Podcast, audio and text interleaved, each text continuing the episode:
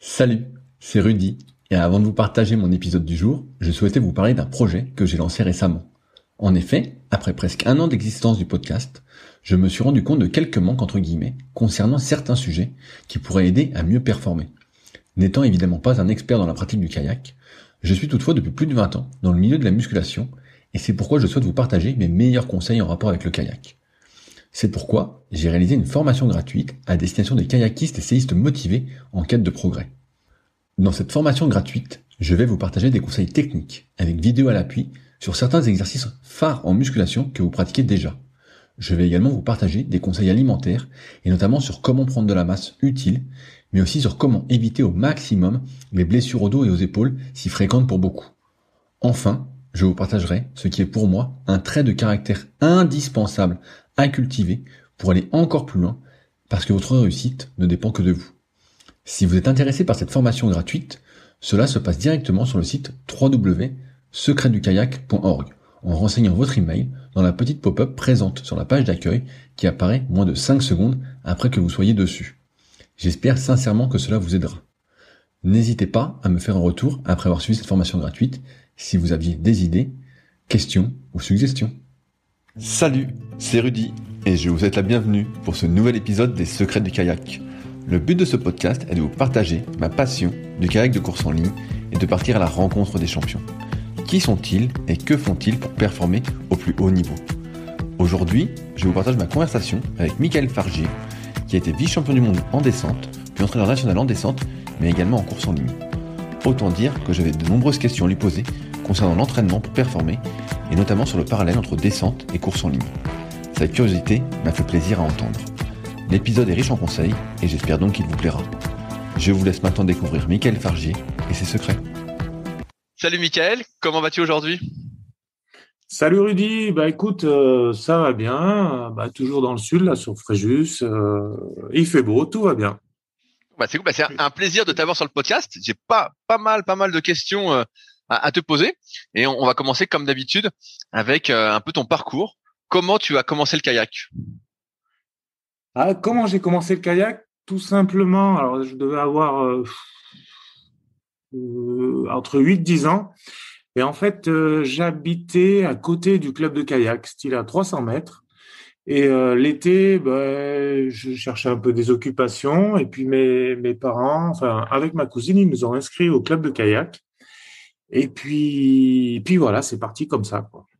Avec quel âge? 9, euh, euh, entre 8 et 10, je me rappelle pas exactement. 85, 86, je pense, plus par là. Et avant ça, tu avais fait d'autres activités sportives? Alors avant ça, euh, j'ai fait, bon, comme tous les petits garçons, un peu de foot, mais je faisais aussi pas mal de BMX. donc, enfin, à l'époque, c'était du bicross, donc du petit vélo. En fait, mon père, il faisait du motocross et souvent sur les courses de motocross, il y avait des, pour les enfants de, des pilotes, il y avait des, petites courses, des petits contests où, bah, on s'amusait, euh, voilà, sur une partie du circuit, on faisait des petites courses de vélo, quoi. Quand tu as, commencé le, kayak, euh, tu as commencé directement par de l'eau vive, comme tu as fait par la suite? Mmh. En fait, hmm, donc moi je suis ardéchois, euh, donc je, suis albenacien, donc j'ai commencé le kayak euh, bah, quand on est petit, euh, l'été on fait des esquimotages, enfin on fait plein de trucs comme ça, le maximum de tours, enfin. Et après le club où j'étais, il faisait beaucoup de ce qu'on appelle un peu de, de haute rivière, donc on a en Ardèche, on a pas mal de, de petites rivières classées 3 à 4 et qu'on descendait avec des bateaux courts. Donc les premiers temps c'était pas forcément de la compète en fait. Qu'est-ce que tu appelles des bateaux courts? Les bateaux courts, c'est les bateaux faits pour faire de, la haute rivière, entre guillemets, et c'est des bateaux euh, qui sont un peu plus larges et un peu plus courts, quoi, qui font aux alentours de 2 mètres, euh, 2 mètres 50, entre 2 mètres 50 et 3 mètres, on va dire. ah oui, c'est des, tout petits bateaux alors Ah oui, c'est minuscule. des petits bateaux pour faire du franchissement, en fait. Franchissement de rivière. Euh, sauf que quand on est petit, on fait pas du, des trucs énormes, mais, mais voilà un peu le, le début, comment ça s'est passé. Donc sur les rivières de l'Ardèche, euh, la Haute-Baume, euh, la Volane, des petites, des petites rivières comme ça. Quand, quand tu as commencé le kayak, est-ce que tu as fait d'autres activités sportives en parallèle du kayak? Ou tu t'es vraiment concentré, entre guillemets, que là-dessus? Donc là, c'était le tout début, on va dire. Je me suis concentré vraiment sur le kayak à partir de, de en fait. Donc KD, euh, 13 ans. 80, 90, ouais, 13, 14 ans. Donc euh, j'avais continué, donc euh, toujours un peu bah, avec mon père les, week-ends, ça pouvait arriver là euh, mais c'était une pratique pas vraiment structurée en fait. Et puis je faisais donc un peu de foot, mais le kayak à ce moment-là a, pris le dessus, donc donc voilà. Après j'ai arrêté le le foot et j'ai fait que du kayak. Comment ça se fait que le, kayak a pris le dessus? Bah, En fait, donc le mon parcours, enfin c'est aussi des rencontres et des opportunités. Euh, donc en Ardèche, euh, j'ai eu la chance de bénéficier de la création du, du centre d'entraînement d'Aubenas, une sorte de pôle, euh, une sorte de pôle espoir en fait, qui s'est monté un peu bah, à ce moment-là. Et en fait, on a été plusieurs sportifs ardéchois en bénéficier, où on avait un, on va dire les services d'un pôle espoir bah, sur notre lieu de vie en fait. Et, et ça, c'est euh, quand? Tu avais 13-14 ans que ça s'est mis en place? Ouais, c'est 14 ans, KD1. Donc, euh, donc voilà, et c'est ce qui nous a permis. Donc, euh, on avait un entraîneur, camion remorque. Donc, j'étais plutôt sur le vide. On faisait slalom, descente, et, et voilà. Donc après, c'est parti, sélection au championnat de France. En plus, on était plusieurs dans le club, donc on a fait des médailles en équipe. enfin, on a des titres aussi de champion de France en équipe avec le, club de Bona. Et puis, puis voilà, c'est parti comme ça, assez vite, quoi. est-ce qu'avant ça, tu avais fait des compétitions? J'avais fait quelques compétitions, oui, des petites compétitions départementales sur le plat. Euh, j'étais plutôt adepte des efforts euh, courts à l'époque et, et j'étais plutôt orienté euh, slalom, on va dire. Ok, alors qu'est-ce qui a fait que tu es passé plus sur la descente après? Qu'est-ce qui a fait que j'ai passé plus sur la descente? C'est la régularité. En slalom, j'étais pas régulier. Il y avait il y a les touches, je sais pas si, si tu as vu, et à l'époque, les touches, c'était 5 secondes de pénalité, donc il fallait pas trop en faire. Hein. Et, euh, et donc, euh, voilà, en descente, bah, il y a quand même moins d'incertitude, et, euh, j'étais plus, plus régulier dans cette activité, peut-être ça correspondait mieux à, notre site d'entraînement, il y avait notre coach qui était également plus peut-être descendeurs. Après, on avait, ben, tu l'as interviewé aussi, il y avait Sabine à l'époque qui habitait en Ardèche. Et on allait la voir le mercredi, qui nous donnait des conseils. Donc, il y avait une bonne dynamique descente aussi en Ardèche à cette époque-là. Quand tu rentres au centre d'entraînement d'Aubenas, comment ça se structure les entraînements? Oula Dans le sens, combien de fois par semaine vous il y avait le mercredi le mercredi, c'est sûr. Et puis après, le soir, euh, le soir après les, cours, euh, bah, il y avait un service euh, où, où on se retrouvait là sur le plan d'eau. Donc c'était un petit plan d'eau à peu près qui fait 300 mètres de long. Donc on faisait un peu des tours. Et puis il y avait quelques portes en slalom et il y avait un petit peu des rapides pour faire quand il y avait de l'eau sur l'Ardèche là pour pour faire un peu de, de slalom. Euh, voilà, stop, décalé, toute la, toute la panoplie, quoi. Et il y avait même, il y a même eu le projet, il y a eu un bassin artificiel, enfin semi-artificiel à Aubenas. Donc ça, ça devait être en 91 ou 90 par là. Et il y a eu une crue en 92 qui a qui a emporté le bassin. Oh. voilà.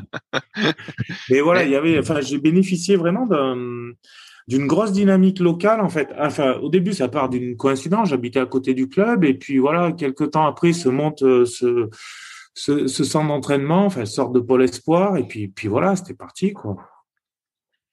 Ça me paraît minuscule, 300 mètres euh, de long. Ah non, mais c'est minuscule, hein. C'était un tour, euh, franchement, on chopait le tournis, hein.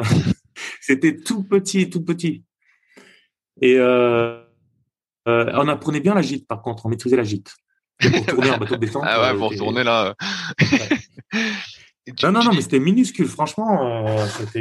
Mais voilà, ça permet la gîte, contrôle du dérapage, euh, relancer. Enfin, il y a, y a, quand même des petites choses qui se, qui, qui, se, enfin, qu'on peut apprendre là-dessus. Après, c'est, sûr qu'en termes de, de motivation, lassitude, peut-être euh, tourner en rond, ça peut, ça peut fatiguer plus vite. Mais quand on est jeune, pas de problème. Et, des fois, j'y repasse, tu vois, quand je rentre euh, voir la famille sur ce plan d'eau, là, je me, me dis, ouais, quand même, on tournait là, quoi. Ah, mais quand t'es, quand t'es gamin, t'y penses pas. T'es, t'es là, t'es content, euh, avec tes potes, tu progresses, tout ça. Donc, tu te dis pas, c'est, tu vois que c'est petit, mais tu penses moins que maintenant avec tout toute l'expérience que t'as. Mm. Ouais, ouais, non, mais après, voilà, je pense qu'on avait bah, le, quand même la, la peut-être le plus important, hein, c'est la présence d'un entraîneur euh, compétent. Hein.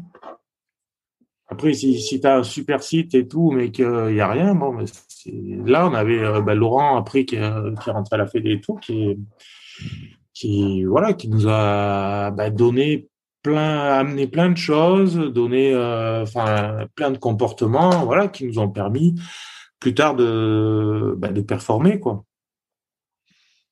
Euh, tu, tu, parles que le centre à, Aubenas, le centre d'entraînement, c'était comme un pôle, c'est-à-dire qu'à partir de 14 ans, tu avais des horaires aménagés pour pouvoir t'entraîner plus?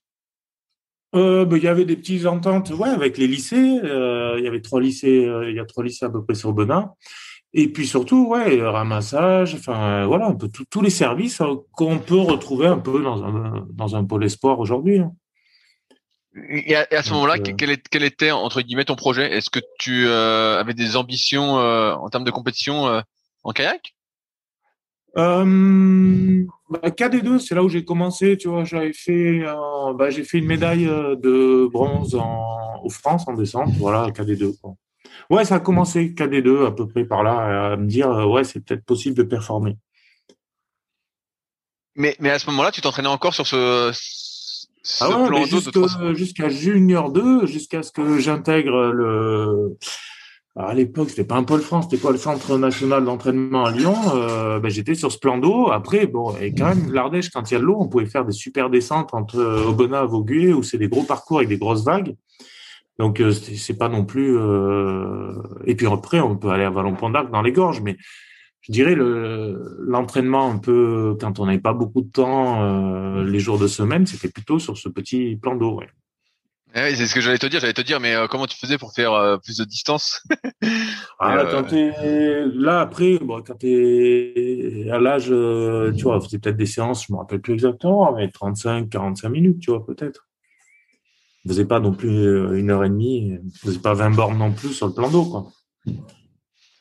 Et puis après, il y avait, quand il y avait un peu d'eau, on avait de la chance, on pouvait remonter un peu en rapide, tu vois, donc, donc ça permettait d'agrandir un peu le tour. Et puis de travailler, moi je suis, je suis, je viens de Louis, je, suis persuadé, tu vois, que la remontée de rapide, changer de rythme et tout ça, il y a des choses intéressantes qui se passent, euh, tu vois, pour travailler l'appui. oui, bah, euh, justement, euh, Christophe dont on parlait avant aime bien ces changements de rythme nous en faire faire. Et c'est vrai que c'est un truc que on a du mal parce qu'une fois que tu as ton rythme entre guillemets tu as du mal à en changer quoi. T'es un cas surtout quand tu démarres peut-être tard mais tu as du mal à changer de rythme à chaque fois quoi. C'est, enfin, peut-être on l'abordera plus tard, mais c'est vrai que je trouve les, les descendeurs, ce qu'on cherche à travailler, tu vois, c'est avoir une gamme d'appui. En fonction de euh, la dureté de l'eau, enfin, on va dire du courant, de la profondeur, de, tu vois, être capable de faire aller vite ton bateau, soit en étant plus dans le registre musculaire avec un gros appui, avec beaucoup de pression euh, dans la pale, ou euh, tu vois un peu plus euh, mobilette entre guillemets, un peu plus de cadence, un peu moins de pression. Et, euh, et, là, tu vas aller un peu plus sur le cardio. Et c'est vrai que bah, la descente, ça permet en fonction de ce travail, tu vois, de changement de rythme, il va être influencé par euh, bah, le profil de la rivière, en fait. Combien bah, c'est vrai qu'en mer, tu l'as aussi. En eau calme, bah, naturellement, enfin, sauf si tu prends des grosses bourrasques devant, mais euh, tu vois, c'est quelque chose euh, peut-être que qui est moins spontané, en fait. Combien de, de gammes d'appui il faut, entre guillemets selon toi qu'avec ton ah, expérience? gammes, non, quand je dis il n'y a pas de combien, c'est plutôt des styles. Enfin, à mon avis, tu vois, c'est plutôt avoir des, des styles adaptés. Euh, bah, ça va dépendre du profil des rivières, tu vois. Tu vas avoir des profils euh, euh type, euh, je sais pas, toi, t'es es sur Annecy, le Fier, je me rappelle plus trop, mais tu vois, des, des rivières sur l'Isère, tu vas pas pagayer de la même façon que sur la sur la Drôme ou des rivières avec peu de fond ou donc euh, ou très plate ou euh, et puis en fonction de si tu es à l'entrée du rapide, tu vas d'enlever, si tu es dans des vagues, si tu es en sortie sur des relances, dans des marmites, enfin tu vois, tu vas avoir des, des petites nuances plus ou moins verticalisées, plus ou moins euh, allongées, enfin Donc voilà, et puis être euh, par rapport au toucher d'eau, tu vois, peut-être un peu moins être agressif au début, tu vois, faire durer ton appui. Enfin, il y a pas mal de, de, moi je trouve de subtilité, voilà, que tu ressens euh, liées à, la force du courant, force du courant et, euh, profondeur notamment. Je, je pose une question, je fais un petit euh, passage sur ton côté entraîneur. Euh, Est-ce que tu penses justement que de faire de la descente euh, ou de faire de l'eau vive, c'est un prérequis pour toi peut-être indispensable pour performer, euh, pour avoir justement plus, plus de registres en fonction des conditions? Bah, je pense, euh, ben là, c'est après c'est les résultats qui parlent. Après, euh, des descendeurs, il y en a qui ont très bien marché. Enfin, en France, on a la descente, je pense à Arnaud, Arnaud Ibois ou tout ça, qui ont, enfin, qui ont, qui ont performé dans les deux. Un prérequis, non. Euh, par contre, c'est pas, enfin, c'est pas une tare non plus, quoi. Après, ça donne ben, pas mal de. Ben, c'est déjà en descente, il y a quand même des bons volumes d'entraînement, puisqu'on a le format classique, donc euh, voilà, qui oblige à avoir des gros volumes. Après, c'est sûr peut-être par rapport à la course en ligne, on est un peu moins dans le registre euh, par rapport au musculaire. Mais euh, mais voilà, il y a des sportifs qui ont qui ont très il y a Maxoff aussi en Allemagne. Enfin, il y a il y a des descendeurs qui ont qui sont bien passés de la descente à la course en ligne. Après, en Australie, je pense qu'ils n'ont pas de descente, ils ont du surski et ça passe bien du surski à la course en ligne aussi. Oui, je, je pose cette euh, question-là parce que moi, je vois par rapport à ma pratique que j'ai pas vraiment de. J'essaie d'avoir euh, une palette entre guillemets, mais ma palette est très restreinte et euh, j'ai jamais fait trop d'eau vive. Donc, euh... je me disais peut-être là, il y a une piste, tu vois. L'eau vive ou après, tu as, le surski, la mer. Hein la mer, elle va t'obliger aussi à faire des petits changements de rythme en fonction de là où tu te, positionnes sur la vague, sur les bumps. Et, euh, donc voilà, la, mer, je pense que enfin, le surski, ça peut être un bon moyen de travailler ça et puis de travailler, euh, de faire des bornes aussi un peu en, tu vois, pour changer un peu quoi. Parce que des fois, la course en ligne, c'est vrai que bah, on parlait du petit plan d'eau que j'avais au Bena, mais euh, J'étais aussi à Vert. Bon, ben, le plan d'eau, il fait 2000, euh, 2000 mètres. Après, euh, tu, des fois, c'est un peu brumeux le matin. Tu vois, en termes de motivation, c'est pas non plus le, c'est pas l'île Maurice, quoi. je, reviens sur ton euh, parcours euh, personnel. Euh, donc là, tu es au centre de Bonnard. Ensuite, tu parlais, tu as intégré le centre à Lyon. Comment ça s'est fait ça? Et ben en fait, euh, j'ai donc en junior, j'ai eu, je me suis sélectionné pour les championnats du monde junior. Et du coup, j'ai fait troisième. Et puis, puis voilà. Donc après, ben, j'avais eu le bac aussi. Donc je partais faire mes études à l'UFR STAPS. Donc c'était soit Grenoble, soit Lyon. Euh, bon, pour faire le, le projet kayak, c'était quand même mieux de faire Lyon. Et donc, j'ai été pris euh, sur le, le pôle de Lyon où il y avait une grosse dynamique descente. Qu'est-ce qu'il y a eu comme changement en termes d'entraînement entre le centre Aubenas et ton arrivée à Lyon? Les principaux changements? Ben, déjà, il y a eu, euh, il y a eu, ben, il y avait une grosse dynamique. Donc, euh, au on était des petits jeunes entre nous. Là, euh, on arrivait chez les grands, quoi. Donc, euh, il y a eu, je dirais, il y a eu un gros gap. Euh, il n'y a peut-être pas eu beaucoup de progressivité là. On, est rentré chez, chez les hommes là. Et, donc on a, ouais, assez vite, on est passé, euh, on a passé la surmultiplier, euh, puisque moi, des seniors 1, alors je fais des sélections moyennes, des sélections pour les championnats du monde et tout ça, mais en, au championnat de France, c'était un peu la surprise. Je fais troisième en senior 1. Et, euh, et, ça a été vraiment le début de ma, de ma carrière sportive en descente, en fait. Donc, tu vois, je passe de junior, donc on n'avait pas fait les France, on avait fait les championnats du monde euh, où je devais être, si on fait le scratch, je devais être, je sais pas, 15, 20e. Et puis, euh, et puis là, aux France, bah, l'année plus des petits déclics, voilà, je finis, euh, je finis troisième aux France. Quoi. Même si les France, des fois, bah, il suffit qu'il y ait des championnats du monde derrière, ça n'a pas toujours une valeur, mais quand même. Et puis après, bah, de, de là, après, bah, l'année d'après, je me suis sélectionné pour le championnat du monde. L'année d'après, j'ai gagné la Coupe du Monde. Et puis voilà, ça allait, ça allait assez vite. En fait, je parle d'entraînement parce que moi, j'ai lu euh, le bouquin Danger Zone que tu dois connaître. Ouais, c'était Euh, culte ça. Ouais, bah c'est moi j'aime bien. L'ai lu plusieurs fois. Et, et justement, euh, bah, quand tu lis le bouquin, euh, justement avec euh, Claude, euh, Gilles Zoc et tout, qui s'entraînent comme, comme des fous, quoi, vraiment à fond, à fond, à fond. Euh, et c'est pour ça que je te demandais qu'est-ce qui a changé quand tu es arrivé à Lyon? Est-ce que tu as fait, euh, est-ce qu'en termes de volume d'entraînement, ça a augmenté ou c'est la qualité des séances qui a changé?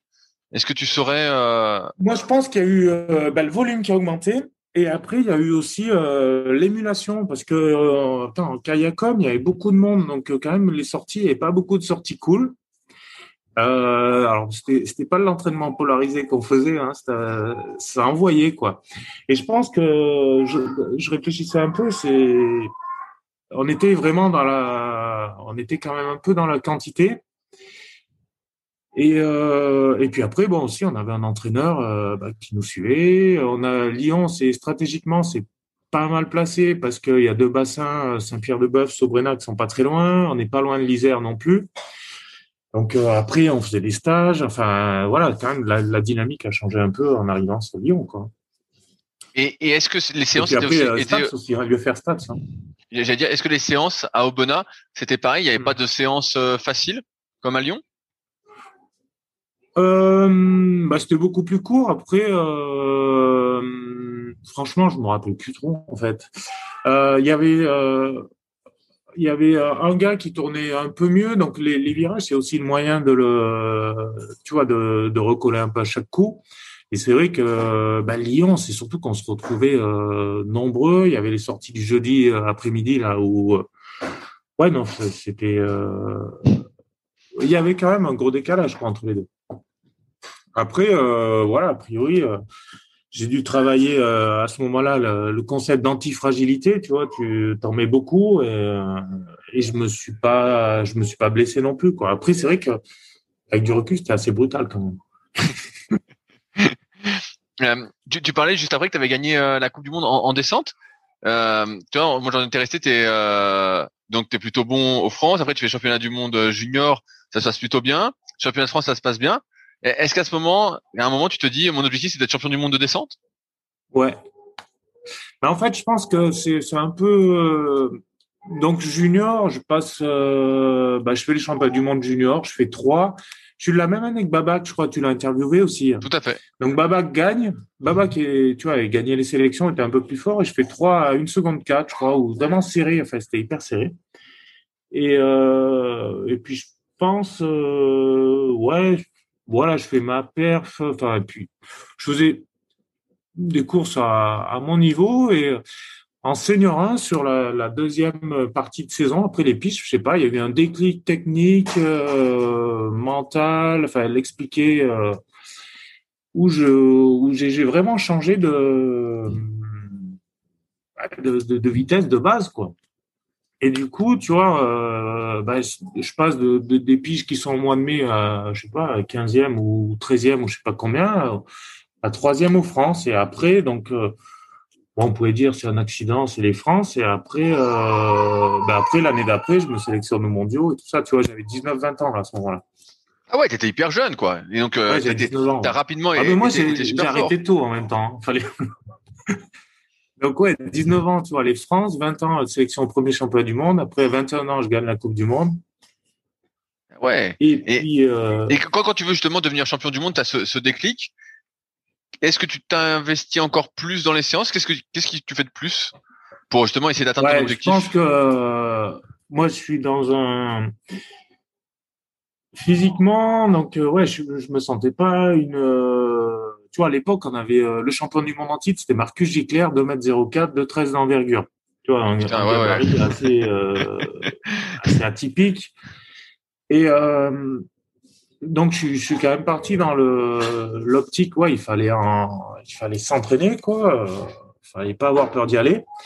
Et puis après, j'avais un autre côté où euh, ça que j'avais, que j'ai toujours, tu vois, comment euh, gratter du temps entre guillemets, quoi. Donc c'est tirer un peu plus fort sur la pagaie, c'est serrer un peu plus les virages. Enfin, tu vois, où c'est qu'on peut aller euh, gratter des centièmes après centièmes, quoi. Ou, ou avec euh, la volonté, la motivation, tu vois, aller recruter un peu plus de de, de filaments d'actine et myosine, tu vois, pour faire avancer un peu plus ton bateau sur chaque coup de pagaie. Euh, Tu vois, je suis vachement dans ce, ce côté-là, quoi. Aller chercher centième par centième. Et, euh, et donc voilà, c'est ça, euh, c'est ça un peu qui m'a permis de, je pense, de, de, progresser euh, assez vite. Et puis après, il y avait un autre côté aussi où j'étais vraiment capable d'aller loin dans l'effort à ce moment-là. Est-ce que ça fait pas trop de bruit?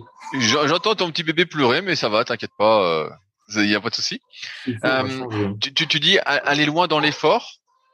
Euh, Est-ce que tu peux préciser? C'est-à-dire que tu pouvais résister, résister, résister longtemps à la, je sais pas si on peut dire la douleur? Bah, non, mais c'était ce, en gros, c'était se faire mal, quoi, accepter la douleur. Euh, voilà, on était sur le format, donc les classiques, ça va, ça durait entre 10-15 minutes, tu sais pas trop, mais et donc euh, pendant 10-15 minutes, euh, bah, tu vois, c'est des distances où tu à bloc.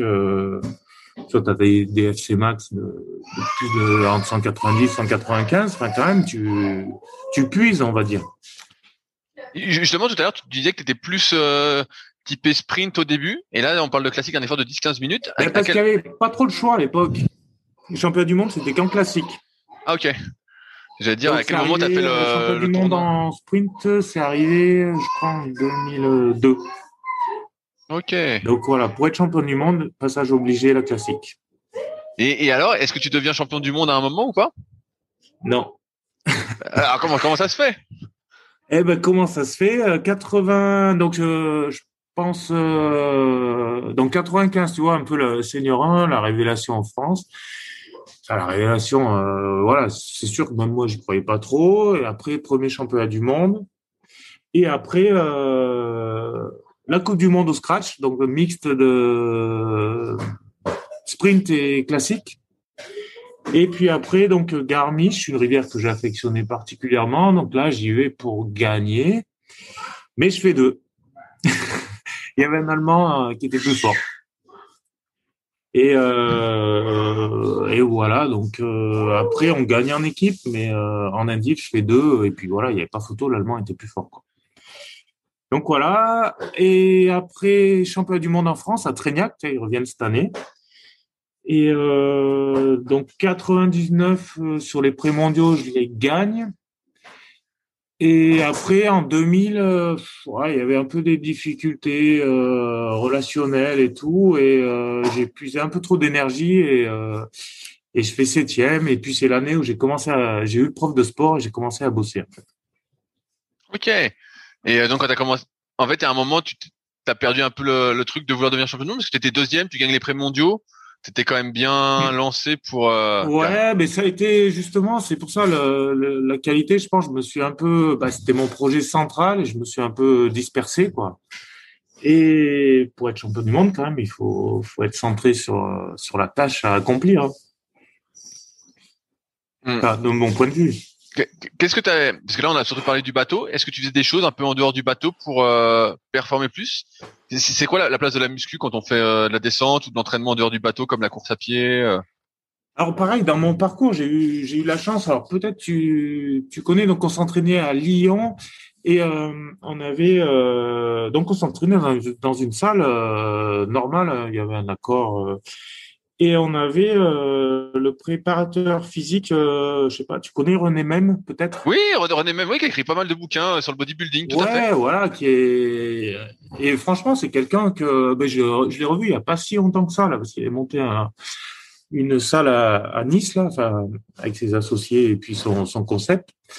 Et euh, c'est vrai qu'il nous a amené euh, la muscu d'une manière euh, hyper variée en fait avec euh, ben, plein de techniques différentes euh, et euh, et franchement c'était cool quoi. Et puis l'altéro tu vois dans les années 95 2000 c'était pas non plus comme c'est aujourd'hui où tout le monde en fait quoi.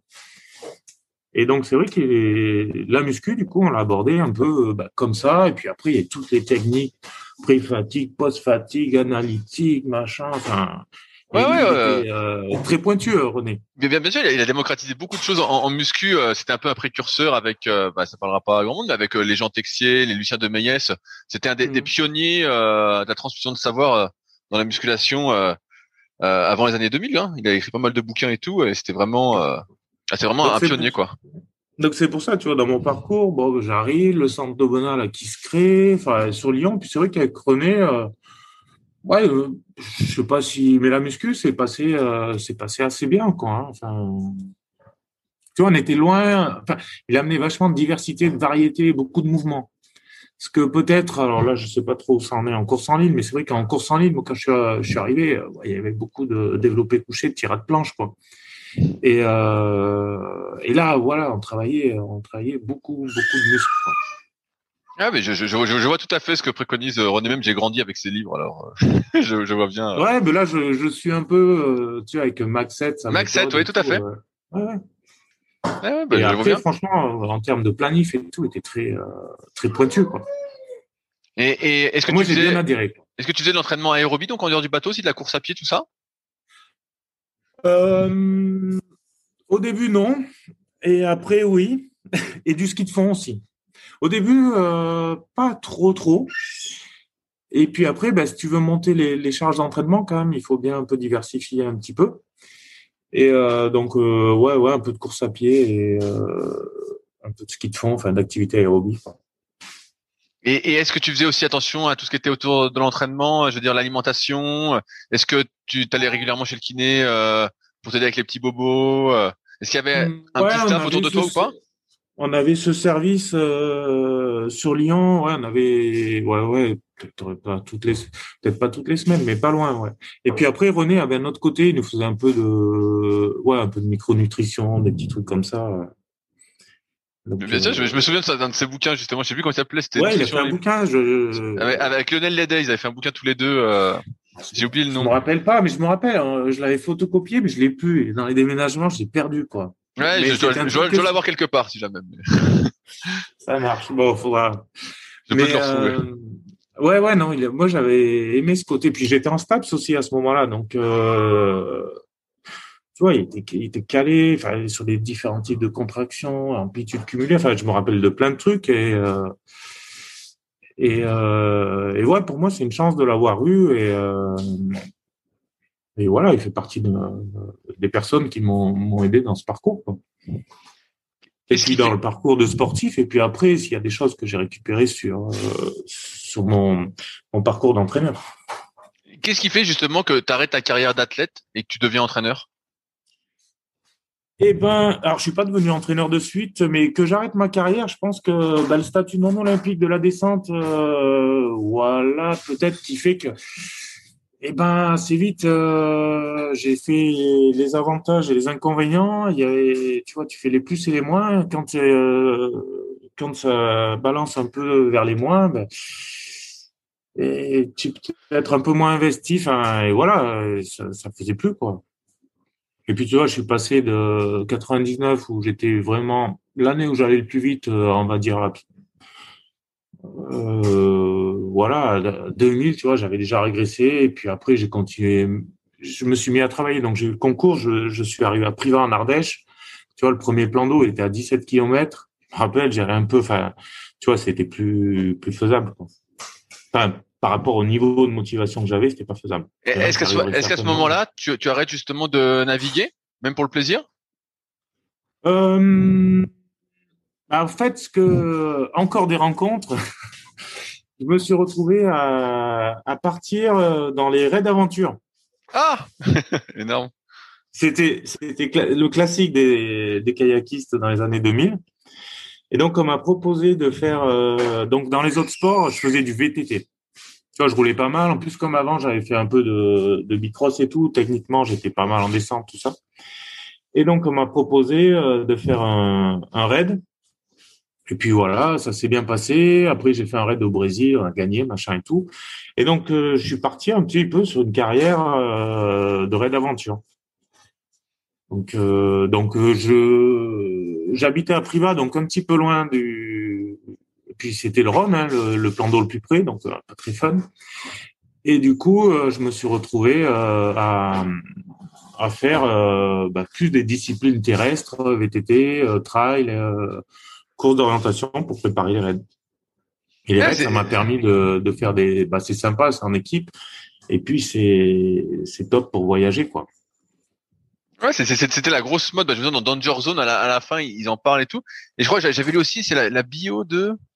Je me demande, c'est pas la, bio de Gilles Zoc que j'ai lu ou quelque chose comme ça ou. J'ai plus la, la, mémoire exactement de ce que j'ai lu. Bah, Gilles, ouais, il en a fait. Qui avait fait justement après, qui était parti à fond dans les raids, etc. vraiment à fond. Disons, euh... les descendeurs, on a ce côté, euh, bah, pareil, nos courses, c'est dans les montagnes. Euh, tu vois, c'est assez fréquent d'aller faire un. Oula, je crois que je vais, je vais bouger peut-être. Ouais, ouais, t'inquiète, on t'entend bien. Ça va? Ouais, ouais, t'inquiète. Je vais aller. Euh, tu vois, c'est fréquent d'aller faire un petit footing en montagne, faire une course. Euh, et puis voilà, on aime euh, plutôt la nature. Euh, et donc le raid, c'était vraiment, bah, c'est ce côté-là, quoi, nature, aventure, et puis longue distance, quoi. Et ça, ça a duré combien de temps cette période de raid? Bah, Raid, j'ai fait en gros 2000 à 2007. Ah ouais, ah, t'en as fait 7 ans alors. Ouais, ouais, ouais. Ah ouais. Après, j'ai fait des gros, enfin, j'ai, j'ai fait des gros raids, euh, enfin, un éco challenge, un raid gaulois. J'étais parti pour un raid gauloise et la veille, je me suis fait euh, renverser par un. J'étais au Vietnam et je me suis fait renverser par une moto. Quoi. Trauma crânien, on n'a pas pu partir, toute l'équipe. Ah merde. À Louz. et, tu, bossais, tu, bossais, dans quoi à ce moment-là? Et j'étais euh, prof de sport, donc en direction départementale jeunesse et sport à l'époque, en Ardèche. Ok, et donc c'était quoi ton, ton, rôle entre guillemets au quotidien? Euh, Je m'occupais à l'époque des emplois jeunes. Ok. Et, euh, et qu'est-ce qui, qu'est-ce qui a fait qu'après, par la suite, tu es devenu entraîneur alors? Après, c'est, c'est un peu, toujours, moi, c'est un peu dans les rencontres et tout. C'est une région à la fois plutôt un peu personnelle. Je suis parti en région parisienne. Et euh, avec euh, voilà une copine, c'était une solution d'aller en région parisienne, alors que tu vois pour un art des choix c'est pas facile quand même. Et euh, et je voulais surtout pas y aller en 2000 puisqu'on m'avait proposé d'y aller là. Et après, ben le DTN de l'époque m'a dit bah écoute, euh, moi j'ai un poste et euh, il m'a proposé un poste euh, sur le le pôle France de Vers-sur-Marne. Mais, mais, mais, toi, à la base, c'était descendeur et donc tu t'es retrouvé entraîneur. Mais au début, vers sur Marne, il y avait un, il y avait un pôle euh, descente aussi. Ah. Ok, donc c'est ça qu'on t'a proposé, c'était d'entraîner en descente? Ouais, ouais, ouais, ouais. Il y a eu au, tout début, j'ai fait un peu de descente. Donc il y avait bon, des descendeurs à Paris. Il y a, il y a les espoirs, enfin les, des clubs parisiens. Et puis euh, sur le pôle France, c'est essentiellement les sportifs qui passent sur l'INSEP qui passe pour un BE2, qui passe pour une préparation euh, professorat de sport. Donc, il n'y en a pas beaucoup, mais, euh, mais voilà. Donc, c'est comme ça que je me suis retrouvé. Euh, alors, quand je dis le Pôle France de Vers-sur-Marne, mais on s'entraînait, je sais pas si tu connais, euh, on s'entraînait beaucoup à, à Champigny-sur-Marne. Oui, oui, je, je, vois. Tout à fait, je vois. Hmm. Oui, il y, y, y, avait un, il y a un club toujours peut-être à Champigny. Il y a le bord de Marne, il y a beaucoup de clubs. Euh, il y a, il y a, il y a Champigny, il y a Joinville-le-Pont. Enfin, tous les deux kilomètres, il y a un club euh, en bord de Marne. et, et comment ça s'est passé cette première expérience euh, d'entraîneur? Parce que là, pour, pour moi, tu étais donc professeur de sport, passionné par l'entraînement, tu avais été athlète. Comment tu euh, construis entre guillemets ta philosophie d'entraînement entre guillemets à transmettre? Parce qu'il y a ce qu'on fait pour soi-même et ce qu'on fait faire aux autres. Hmm. Comment ça, ça se passe tout ça? Bah après, euh, bon déjà sur le pôle, on était quand même, euh, on était quatre entraîneurs.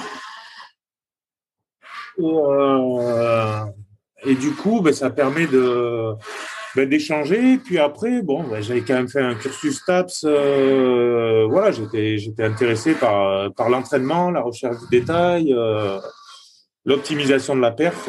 ça m'intéressait quoi. Après, en descente, c'est vrai que ben, je connaissais beaucoup les, les sites, ils reviennent aussi. Tu vois, je connaissais quand même les, les rivières, les. Voilà, donc il y avait des choses. Euh, on n'est pas seul non plus comme entraîneur. Quoi. Est-ce que en tant qu'entraîneur, tu as rapidement des résultats avec tes athlètes? En descente, ouais, j'ai eu. Euh... Bah, après, c'est les athlètes qui ont des résultats, hein, mais euh, je, je les ai pas empêchés d'en avoir. Et euh, ouais, il y a eu des, des bons des bons résultats. Euh, ouais, ouais, il y a eu des bons petits résultats. Euh, voilà, en junior, en, en kayak, en canoë. Voilà, on s'est organisé. Après, région parisienne, bah, tu es un peu plus loin des rivières euh, qui bougent. on fonctionnait euh, bah, au quotidien sur la marbre, comme je te dis, euh, muscu à l'INSEP, et puis après, on faisait des périodes de stage pour aller chercher un peu l'eau vive, on va dire. Justement, tu parles, tu parles de muscu, et on, m'a beaucoup parlé de la musculation en déséquilibre que tu mettais pas mal en place. Ouais. est-ce que tu peux définir déjà Alors voilà, est-ce que tu peux définir déjà ce que la musculation en déséquilibre pour ceux qui connaissent pas et euh, mm. quel retour euh, tu en as eu? Ben En fait, le, ça part tout simplement euh, dans ce qu'on disait un peu tout à l'heure. Il faut avoir une gamme d'appui. Et puis, ce qui compte, c'est, euh, tu vois, on a le concept de transmission. Et, euh, c'est le, moi, je pars du, postulat quand même que la force de la chaîne dépend de la résistance de son maillon le plus faible. Et, euh, donc, tu vois, c'est l'idée, c'est d'avoir déjà une grosse panoplie de, de mouvements, d'angulation. Et puis après, ben, on est sur un sport euh, nautique, on est assis sur l'eau, sur un bateau qui est relativement instable, on n'est pas assis sur euh, une chaise euh, fixée, ancrée au sol. Et donc de travailler sur, de développer de la force, de la puissance sur un support instable. Et euh, donc euh, voilà, c'est parti un peu, euh, c'est parti un peu de ça. Donc il y a eu un système avec des cordes. J'avais mis des cordes au plafond, baudrier, tu vois, comme une cage de proprioception. J'avais mis des, goujons et des plaquettes d'escalade. Enfin, puis après on a couplé ça avec du Swiss ball, avec les plateaux de déménagement, le roll tout. On a mis des défis en place dans les dans les coursives de l'INSEP. Et, et ouais, ça marchait bien avec les descendeurs. Voilà, ce côté euh, un peu nouveau, on faisait des choses un peu différentes. C'était plutôt, euh, je pense, c'était plutôt apprécié. Et ça veut, ça veut dire que tu faisais des, des tu vois, je prends un peu d'avance, hein, mais on va y revenir après. Mais tu sais, au, début, après, quand tu entraîné en course en ligne, beaucoup faisaient développer couché, tirage planche. C'était vraiment les, mouvements. Moi, j'étais dans euh, ces tests. Ouais, t'allais les tests. C'est vrai que les tests 2 minutes TP, 2 minutes DC, là, c'était quand même. Ouais, c'est et, je trouvais ça presque dommage. Et en plus, euh, bah, c'était peut-être des observations empiriques, mais il y avait quand même pas mal de blessés aussi. Est-ce que, justement sur ces surfaces instables, tu faisais aussi des mouvements euh, de développer, de tirage? Est-ce que tous les mouvements étaient faits aussi en instabilité? Tous, pas forcément. Puis j'avais mis euh, bah, après il y a Alterix, tu vois, qui est très sais, c'est des sangles. Moi, j'avais mis plutôt un système à base de cordes et euh, il y avait une poulie en haut. Tu pouvais euh, débrayer, ou, enfin, soit tu la bloqué, tu faisais tête d'alouette. Enfin, tu, tu gérais un peu ton instabilité en fait. Et euh, de toute façon, c'est comme toutes les, méthodes, c'était progressif. Et puis après, voilà, il y a un moment où peut-être le truc, il faut, que ça reste un outil pour performer en kayak et pas que ça devienne un, euh, l'objectif, c'est pas de préparer le cirque Phoenix euh, non plus. Hein. non, mais voilà, donc il faut que ça soit un outil. Et, et après, ben il y a eu y a eu cette phase ouais où on a on a pas mal développé. L'autre avantage, c'est quand tu es en stage, eh ben tu peux aussi faire beaucoup de choses. Et donc euh, donc voilà, on avait mis ça en place. Ah ouais, je te demandais ça parce qu'effectivement, on m'en avait parlé et c'est vrai que dans un podcast, je crois que j'avais posé la question à je sais plus qui, parce que pour moi aussi c'est assez instable et je me disais c'est bizarre il n'y a pas tant d'entraînement du moins de ce que je vois en surface instable et je me disais c'est bizarre euh, mais d'un point de vue spécifique ça me paraît euh, super quoi euh, bah, c'était ouais je partage un peu ton analyse euh, après c'est vrai que ça peut servir pour passer des caps musculairement des fois il faut bien être enfin ça c'est peut-être plus ton côté mais voilà très être sur un banc très stable et puis voilà envoyer bien symétrique et tout mais le geste sportif, lui, il est toujours un peu, euh, surtout quand ça bouge, tu vois, quand tu es en descente et tout ça, bah, tu dois toujours t'adapter un peu, quoi. Tu n'es pas, pas un métronome, tu n'es pas une machine, quoi. Donc c'était un peu, c'était un peu partir là-dessus. Euh, voilà, travail unilatéral. il y a pas mal de travail sur des chaînes musculaires. Euh. donc voilà, et l'idée c'était vraiment de de, de, pouvoir amener la force, euh, enfin, de, tu vois, tu, tu te tractes et, et d'amener la force là où tu veux, quoi. Enfin, de se tracter dans une direction. Euh, voilà, c'est difficile à te. Non, mais je, je vois, je, vois tout à fait ce que tu veux dire. Car moi, ça me parle, mhm. ça me parle bien. Qu'est-ce qui fait qu'après tu passes entraîneur de course en ligne? Bah en fait, le, le bah, le pôle descente, il, il a un peu réduit et, euh, et du coup, je crois que c'est 2009, quelque chose comme ça, on m'a demandé euh, voilà, de gérer un peu la descente, mais il y avait de moins en moins de sportifs qui venaient, essentiellement ceux qui passaient le professeur de sport à l'INSEP. Et, euh, et donc, on, m'a proposé de passer en course en ligne. Euh, et j'étais toujours un peu entraîneur descente des, des quelques sportifs euh, qui restaient. Est-ce que tu avais déjà fait de la course en ligne auparavant, avant de prendre le poste? Ouais, j'avais. Alors, je viens d'un club un peu d'eau vive et euh, j'avais fait un petit peu de, de course en ligne. C'était même, euh, je m'étais dit à un moment, bah, il y avait Babac qui a bien marché, passer de la descente à la course en ligne. En tant qu'athlète, je m'étais dit que c'était une possibilité, euh, sauf que mon petit gabarit et tout fait quand le peu que j'ai essayé en course en ligne, j'étais pas bon. Et après, par contre, ce que j'avais fait, ben, du coup, tu connais Christophe, euh, j'avais fait aussi du marathon, mais plutôt marathon euh, type Ardèche et tout ça, ou Riba des euh, mais qui est pas pas de la course en ligne euh, du 500 ou du 1000 mètres. Quand, quand tu deviens entraîneur de course en ligne, au détriment de la descente, est-ce que tu changes ta manière euh, d'entraîner? Qu'est-ce que tu essayes aussi peut-être d'amener de la descente à la course en ligne?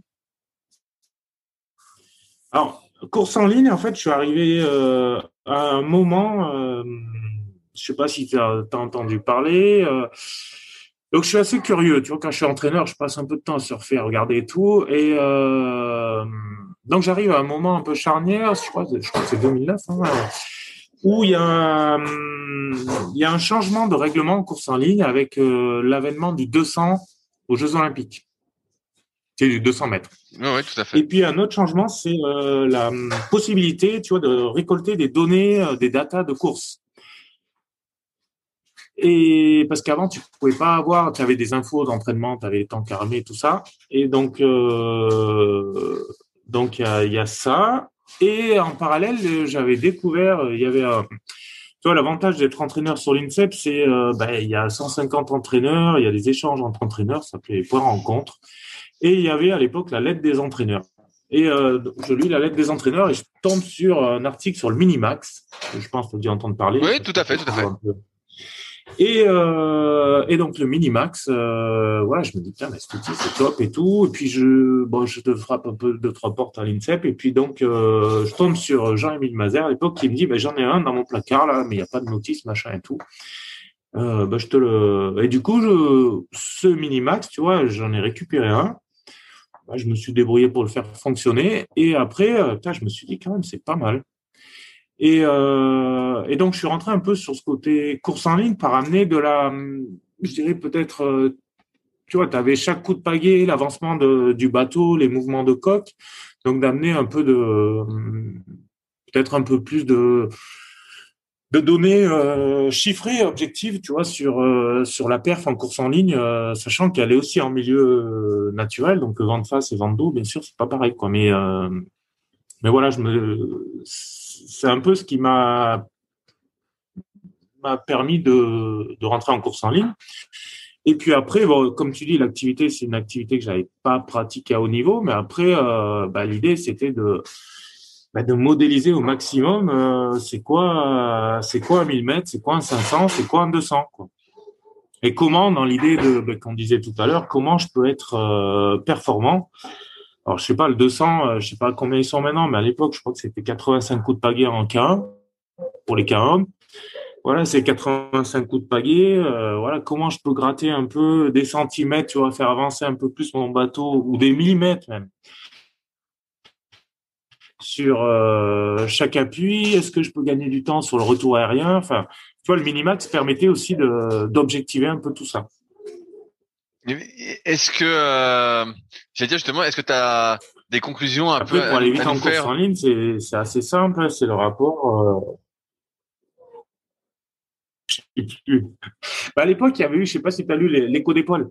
Oui, oui, tout à fait. fait euh, bah, les conclusions du 200. Euh, ouais, bah, le 200, euh, sur, le, sur le 200 notamment, on bossait sur euh, atteindre une grosse vitesse max, pas forcément le plus tôt possible parce que l'accélération est très coûteuse énergétiquement. et après essayer de, de limiter la décélération au maximum. Donc en fait, c'était assez simple. C'était avoir un gros pic de vitesse, tu vas partir, construire ta vitesse progressivement, et puis euh, bah, une fois que tu as ce pic, euh, laisser, enfin limiter la décélération jusqu'au bout. Et en gros, pour les kayakums, c'était toujours les temps qui sont à peu près, je crois, aux alentours de 35 secondes, et je crois 31 pour les cadeaux. Et euh, donc, on avait vachement bossé là-dessus. Après, le, le minimax, il était intéressant aussi pour les distances plus longues sur les stratégies d'allure, sur le pacing. Tu vois, parce que celui qui gagne le millimètre, c'est celui qui a la meilleure vitesse moyenne. Donc, euh, et après, l'idée de, de bosser sur euh, bah, l'équilibre un peu des, euh, tu vois, des, des 250 notamment. J'allais te, euh, j'allais te dire, est-ce que euh, vu qu'avec le minimax, tu peux mesurer euh, comment le bateau gîte, comment il avance, etc. Est-ce qu'il y a des conclusions un peu universelles que tu as pu euh... Non. Là après moi j'ai quand j'ai à mon niveau on s'en est plutôt servi sur sur des cadences de la vitesse de la distance par cycle après sur voilà sur les angulations la gîte le lacet euh, le, dauphinage, là, le pitch. On s'en est. Euh, je sais pas où ils en sont aujourd'hui, mais euh, en fait, il y avait un max de données, quoi. Et donc, il fallait euh, aller à l'essentiel et après, quelque part, ouais, non, on n'est pas allé. Enfin, moi, je, à cette époque, on n'est pas allé dessus. Là, je sais pas trop où ça en est. Comment on entretient sa vitesse une fois qu'on a atteint son pic de vitesse? Et ben après, c'était justement peut-être passer euh, sur euh, sur un peu plus de tu vois un peu un peu moins de charge dans l'appui quoi, un peu plus euh, tenir un peu la cadence quoi. En fait, si tu si es tout le temps sur l'appui gros braqué, tu vois que tu t'effondres en cadence, euh, bah là tu perds beaucoup de vitesse quoi. Tu vois d'arriver un peu à avoir ce compromis euh, cadence et appui max quoi. Et après, il y avait une stratégie. Alors, je sais pas si tu avais regardé les vidéos. C'était euh, Arnaud et Seb là, qui avaient développé un truc où ils se désynchronisaient euh, dans la deuxième partie de course, quoi. Ah non, j'ai pas, j'ai pas vu ça. Euh, on la trouve où cette vidéo? Non, mais il y en a. C'était l'époque quand ils couraient, quand ils sont, bah, ils sont double champions du monde. Et ben, il y avait, euh, mais c'était une solution qu'ils avaient trouvée eux. Après, il y avait l'équipier arrière Seb qui se mettait vachement à précéder Arnaud tu vois, presque à la limite de, de le déséquilibrer, quoi. Et du coup, euh, ben, dans ce fonctionnement-là, ils, quelque part, je, ils, euh, ils augmentaient la phase euh, aquatique et la phase d'accélération du bateau. Et ouais, je vois, je vois, effectivement. Et ouais, c'est c'est intéressant ça. Parce que, ouais, si j'avais fait quand même des trucs, par exemple, je sais plus, je crois que c'est les pistes pour les jeux de mémoire, donc j'étais vachement avec les Kayakom, Max, Arnaud, Seb, euh, il y avait trois 200, euh, vainqueurs différents, c'était très serré. Et en fait, euh, tu vois, le ratio, euh, ce qui compte, c'est euh, quand j'ai la pagaie dans l'eau, j'accélère mon bateau. Quand j'ai la pagaie en l'air, à partir du dégagé, mon bateau ralentit, décélère. Et en fait, euh, on s'apercevait, par exemple, que Max et, et Seb, sur 35 secondes, je crois, je te dis ça, j'ai réfléchi, un peu ma mémoire, euh, ils accéléraient leur bateau pendant 19. Et Arnaud, par exemple, lui, c'était pendant 22. Tu vois, donc le temps, au final, il faisait le même temps, 35 secondes à quelque chose près. Et euh, de la manière dont il pagayait, tu vois, il y avait un temps d'accélération euh, plus, plus pour Arnaud. Alors, est-ce que ça venait de la pagaie? Est-ce que ça venait ça Tu vois, on n'a pas les, infos, mais. Mais, mais voilà. Et, alors, j'ai une question qui n'a pas de réponse, mais j'allais te dire, euh, est-ce qu'il vaut mieux euh, mettre plus longtemps pour accélérer Mieux vaut accélérer plus rapidement? Et entretenir sa vitesse après En fait, tu te dis, a priori, c'est ce qu'on appelle la puissance. Si, euh, si en, dans ta phase aquatique, tu es 19 secondes dans l'eau, euh, tu vois, et tu fais le même euh, travail euh, final que celui qui est 22, a priori, c'est que tu es plus puissant. Mais après, tu vois, il y avait des formes de pagaies différentes dans le, dans le truc, donc c'est pour ça que. Ouais, moi, moi, on n'est pas allé, tu vois, c'était, le minimax ça arrive, tu vois, en 2000, euh, en course en ligne, il arrive en 2010, 2011, euh, tu vois, quand je te parle ça, c'était 2012, tu vois, il y a plein de choses à, aller chercher, en fait. Ah, mais j'allais te dire, je, je renchéris sur des questions sans réponse, mais j'allais te dire, là, tu parles de formes de pagaies différentes. Comment on fait en tant qu'entraîneur pour essayer de déterminer la, la meilleure pagaie pour l'athlète? Parce que pareil, j'imagine qu'il n'y a pas de. C'est à, partir. Dans, euh, dans l'empirisme complet là. Enfin non, mais pas complet. Mais non, tu es dans les sensations. C'est souvent l'athlète, tu vois. Tu as les tir drop, les. Je sais pas, tu vois, avec quoi Moi, je suis avec une euh, Gamma Rio. Euh, voilà, tout simple. D'accord.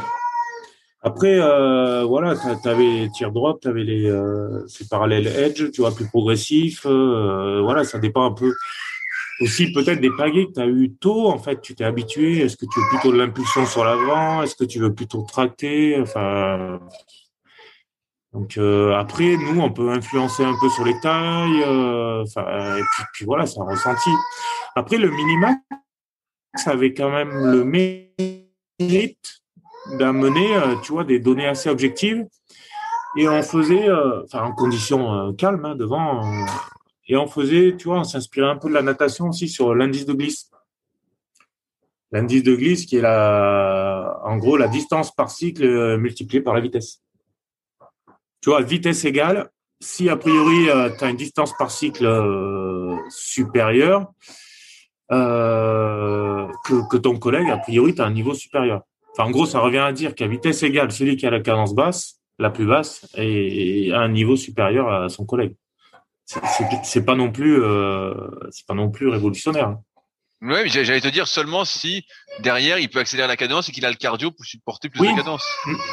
Oui, s'il pagaie, c'est vrai comme un sprinter. C'est sûr que s'il dégage, euh, s'il dégage 50 cm derrière lui. Euh... Mais c'est pour ça aussi, tu vois, ce qu'on avait fait là sur les temps, euh, bah, les temps d'accélération des bateaux et de décélération. Euh, voilà. Après, peut-être s'il fallait creuser ou voilà, il y a des choses à, faire, quoi. Et moi, dans mon côté entraîneur, l'idée, c'est de dire, voilà, comment j'optimise l'accélération de mon kayak, hein, la, phase aquatique, on va dire, celle où on se focalise le plus.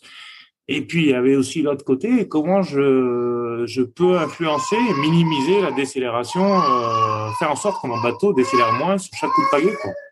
Soit en termes de posture, gainage, euh, position. Euh, mais j'allais te dire, pareil, c'est une question, je ne pas de réponse.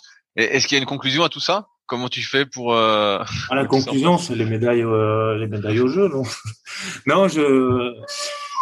Comment on fait? Bah, Je ne sais pas où ça en est, mais l'objectif, c'est d'avoir aussi une base de données, tu vois, de se rappeler, euh, voilà, qu'est-ce qui se faisait, quel matos, tu vois, c'est aussi, c'était l'objectif de se constituer une base de données.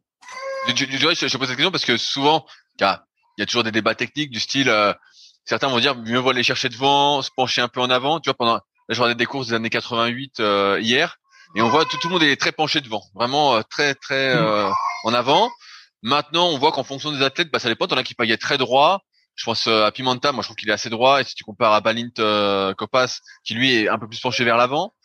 pareil, tu regardes les Anglaises, où les Anglais ils sont très penchés vers l'avant et d'autres sont plutôt droits. Mm. Et, et est-ce que toi, tu as vu ah, je sais pas si on peut dire ça, mais euh, est-ce qu'il y a une meilleure façon de faire?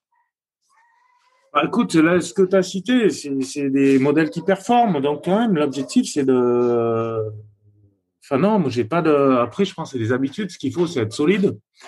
Euh... Quand tu dis solide, tu veux, dire, tu veux dire que la priorité, c'est d'abord euh, d'être gainé pour pouvoir transmettre? Ben, en fait, ouais, là, tu, tu vois, on revient un peu sur le concept euh, de milieu instable. C'est euh, gainer, il faut pas confondre avec blocage, tu vois. Faut, faut à la fois être flex. Voilà. C'est la crise. C'est la crise. ouais, c'est la crise. J'entends un peu la crise, mais on t'entend bien quand même. Hein, T'inquiète pas. Ah ouais, c'est bon. Il va.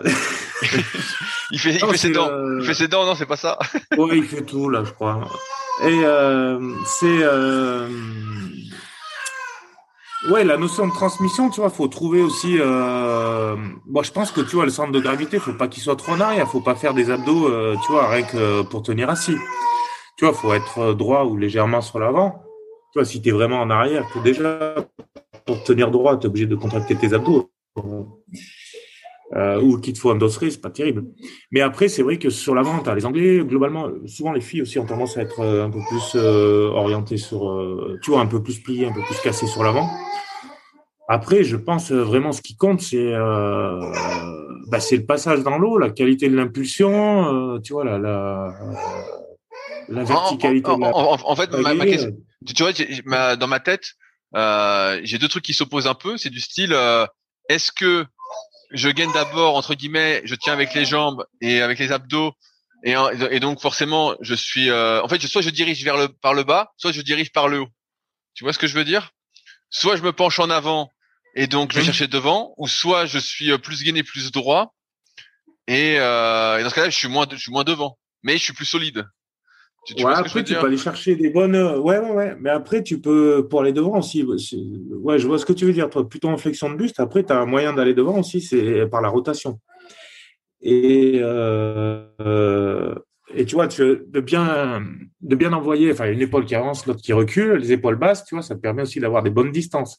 Et une fois que bah, tu as immergé ta palle, tu vois, d'attaquer, bah, après, avec remonter la pression, moi, je suis plutôt comme ça, sur les cale-pieds tu vois, c'est des gros muscles en premier, et puis finir, euh, enfin, on va dire les jambes, tout ce qui est gainage, abdos, euh, grand dorsal, euh, fixateur de l'omoplate, pour finir avec ton biceps, quoi, en gros, pour le dégager, quoi.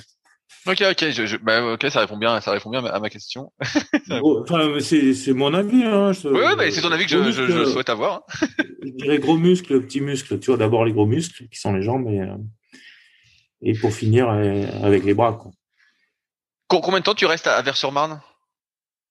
Euh, je suis resté, euh, bah, ça a fait euh, jusqu'en 2012. Et qu- qu- qu'est-ce qui fait que l'aventure prend fin pour toi, à Vers? Euh, ben, les jeux, les Jeux Olympiques, et puis après nouvelle équipe, et puis voilà, le, le directeur de l'équipe de France me, me dit mon côté euh, poil à gratter ne convenait pas. Donc Ça veut dire quoi? Ça veut dire quoi ton côté poil à gratter? Non, mais je suis un, un petit peu des fois, euh, euh, peut-être, tu vois, je dis ce que je pense, peut-être trop. Et, euh, et donc je me suis retrouvé euh, donc à la Fédé sur une position où je, je passais plutôt sur euh, la formation justement et la formation des entraîneurs par la mise en place de, des DEGEPS avec le Crêpes de Nancy et Toulouse. Ah bah c'était bien ça, non? Oui, c'était un changement. Oui, oui, c'était intéressant. De, bah, on avait fait des sondages auprès des entraîneurs de clubs. euh, et puis, puis voilà, être sur la formation des entraîneurs, euh, là au vive, et, enfin, tout- quels que soient les entraîneurs, quoi, au vive, kayak, polo. euh, Et pendant, pendant combien, pendant combien de temps tu fais ça? J'ai fait ça deux ans. Après, la, la vie parisienne et tout, on a on a opté pour un changement et donc là, on est à, à Fréjus. Donc ça change. En bord de Méditerranée. Fréjus Saint-Raphaël. Mais est-ce que c'est à ce moment-là que tu te mets au surf ski Non, je me suis mis au surf ski euh, quand j'étais en région parisienne. Parce que Ah, Normandie- c'est original ça. Mais non, pas si original que ça, parce que si tu veux souffler en, en région parisienne, tu vois, la Normandie, c'est à deux heures et demie, et euh, donc c'est un bon moyen de, voilà, de, de faire des bons week-ends sympas. J'ai dû me mettre au surf ski, ouais, 2010, 11 par là. Et ouais. Et donc, euh, je, je- je reprends un peu ton historique. T'avais arrêté un peu euh, de pagayer euh, ouais, quand euh, j'étais en, à en Privas, 2000. là, Voilà. Ouais. Et là, tu, re- tu reprends concrètement en 2010 alors? Ouais, un peu, peu 2009, 2010, tu vois, en étant en vert, le, le truc des entraîneurs, ben, c'est que souvent, tu vois, quand les, les sportifs vont se former, tu as, du temps un peu entre le matin et l'après-midi, tu vois, de, de s'entretenir un peu. C'est vrai que je me suis remis un peu à faire du, du kayak. T'as t'as commencé avec quoi comme euh, surf ski? Un Elo Océan. Ah donc t'avais un, un, un des tout premiers à cette époque-là, un truc euh, hyper instable? Ouais, ils sont, on va dire, tu as une position un peu typée course en ligne, le siège assez haut, mais ouais, ils sont pas super stables. Enfin, sur Ouais, place, ça va très bien, mais en mer. Mais euh, Les premières versions, je me souviens que. Ah oui, je me souviens que les premières versions étaient un peu à discussion justement euh, dans l'océan. Ouais, bah, ils sont, le siège est un peu haut, je pense, et du coup, euh, bah, les petits déséquilibres, ça les accentue, quoi. Et, euh, Donc, ouais. et, et donc, je, par, par la suite, tu as fait des compétitions de surf justement? T'as repris un peu euh, bah, quand euh, bah, tant que j'étais entraîneur, je faisais pas de compétition, puis tu vois, de bah, d'entraîner. Enfin voilà, t'as pas l'énergie. Euh. Et ça a été après, ouais, quand j'étais euh, à la Fédé et tout, je me suis mis à faire un peu des, des compètes à droite à gauche. Là, on s'est mis en, en master là avec des collègues avec qui on courait avant, et puis puis voilà, on se tirait un peu la bourre. Comment ça s'est passé ces, ces compètes de surski? Est-ce que tu as réussi à performer à haut niveau? Non, pas, euh, bah, pas au niveau. Déjà, le surski, euh, c'est, c'est pas une discipline reconnue de haut niveau euh, en France. Après, voilà, il y a un gros circuit, il y a un gros niveau international parce qu'il y a des prize money, il y a, tout ça. Mais euh, moi, à mon niveau master, voilà, j'étais, on va dire, entre 5 et 10e français, tu vois. Ouais, c'est, c'est quand même pas mal. Oui, oui, non, mais bah, quand je m'intéresse à une activité, j'essaie quand même de, d'essayer de la comprendre et ouais, de toujours d'optimiser un petit peu de manière à, à, voilà, ouais, la notion de progression est importante pour moi. Donc euh, voilà, bien comprendre le surski là, tu vois, où tu, bon, il y a, y a, la façon de pagayer, il y a le côté aérobie, puis après euh, il y a la navigation, quoi. Comment tu utilises euh, au mieux, au mieux la mer et les bumps. Tu vois. Et ça, c'est vrai que ça m'a bien plu de, et ça me plaît encore de, de déchiffrer les plans d'eau et essayer d'optimiser ça. Quoi. Est-ce qu'en ce sens, il y a des points communs justement avec la descente? Tout à l'heure, tu parlais, euh, tu comparais un, petit peu les deux euh, furtivement. Est-ce que tu retrouves des, similitudes? Sur le changement de rythme, un petit peu, sur l'adaptation, tout ça, sur euh, bah, les, les appuis différents. Et après, euh, peut-être la descente, tu vois, les, les reconnaissances sont pas limitées sur le parcours. Tu peux en faire tant que tu veux. Donc la rivière, quasiment, tu la connais par cœur. Tu vois, tu connais tous les rouleaux, tu connais tous les cailloux. Tu, tu vois, euh, ça devient presque euh, presque quelque chose de très ouais, presque ouais, tu connais par cœur fixe. Alors que la mer, ce qui est un petit peu différent, c'est que tu as des flux à fait, Nico aussi, Nico Lambert, je crois. Tout à fait. Et, et, euh, et en fait, tu dois, tu vois, tu dois imaginer, tu tiens compte de ta vitesse de déplacement et tu dois être, euh, tu, vas toujours au bon endroit. Tu as ta vitesse de déplacement, tu as la, la vitesse euh, des vagues avec leur période. Euh, tu as tout le temps différents types de, de vagues. Donc, tu as des vagues qui vont se combiner, donner une grosse vague. Tu vois, tu as un gros travail de lecture et d'anticipation, en fait. Au niveau cognitif, c'est assez puissant, je trouve, le surski. Est-ce qu'on utilise la, même pagaie en descente et en surski? Moi, je suis à peu près sur des tailles, euh, ouais, à peu près. Ouais, j'avais demandé, je me disais, euh, théoriquement, peut-être qu'on utilise les mêmes, mais... Hmm. Hmm. Et, Après, oui, Vas-y, Mika. Non, je j'avais pas dit quand euh, quand j'étais athlète, j'avais fait euh, fait une pagaie où mon objectif, tu vois, c'était de euh, d'enlever du poids du bateau. Donc diminuer, on a parlé de la décélération, diminuer la traînée. Et, et donc j'avais fait une pagaie avec une forme particulière là, la Magic Bean où l'objectif, tu vois, c'était euh, de s'alléger, d'enlever du poids du bateau sur chaque appui. Du coup, j'avais fait une forme un peu en, haricot. Et, euh, et voilà. Mais ça, pas, j'ai même pas couru les championnats du monde avec. Mais euh, il y a eu des choses intéressantes et je l'ai réutilisé en surski. Tu vois, d'enlever du poids du bateau, être plus léger dans le bateau, quoi, pour diminuer les frottements et diminuer la. Qu'est-ce qui, qui doit être amélioré sur cette pagaie pour toi? Eh ben au niveau de la tenue euh, en main, elle, est un peu chelou euh, son trajet dans l'eau, quoi. il faut s'y habituer, quoi. Mais euh, bon. Donc ouais, j'avais ce côté quand même un peu cherché, chercher un peu. J'ai vu aussi que tu faisais du paddle. Quand j'ai tapé ton nom sur le net, j'ai vu que tu faisais du paddle et plutôt à, haut niveau aussi. À haut niveau,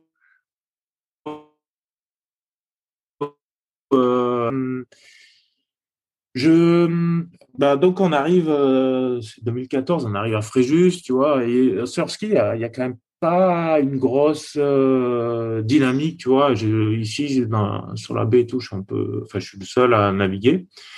Et puis, euh, bah voilà, le, sup, il y a un peu plus de monde. Et puis, et puis l'idée, voilà, c'est parti. J'avais un collègue et tout, et c'est parti un peu comme ça là, à faire du sup parce qu'il y a énormément de transferts avec le kayak, enfin de mon point de vue. Et euh, tu vois tout ce qui est transmission, appui, enfin accélération dont on discutait dans la phase aquatique, décélération, enfin tout est tout est pareil sauf que tu es debout. Et euh, il y a un challenge peut-être qui est un peu plus important euh, que en, en, kayak ou en surf ski, c'est la notion d'équilibre et de surf puisque tu es debout justement. Donc quand tu fais des downwind, euh, tu vois bien inventé, eh ben, tu as la notion euh, tu vois de lecture, tout ce qu'on disait et puis euh, et puis de voilà de rester sur ta planche quoi. Est-ce que tu sens justement que quand tu fais du paddle, après, tu as un transfert dans le surf ski? Ou dans tes bateaux? Par le paddle, je dirais, moi, je suis, je suis un peu plus, bah, tu es debout, tu vois, tu es un peu plus dans le musculaire, entre guillemets. Et en surf ski, tu vas être, voilà, un peu plus cardio. donc,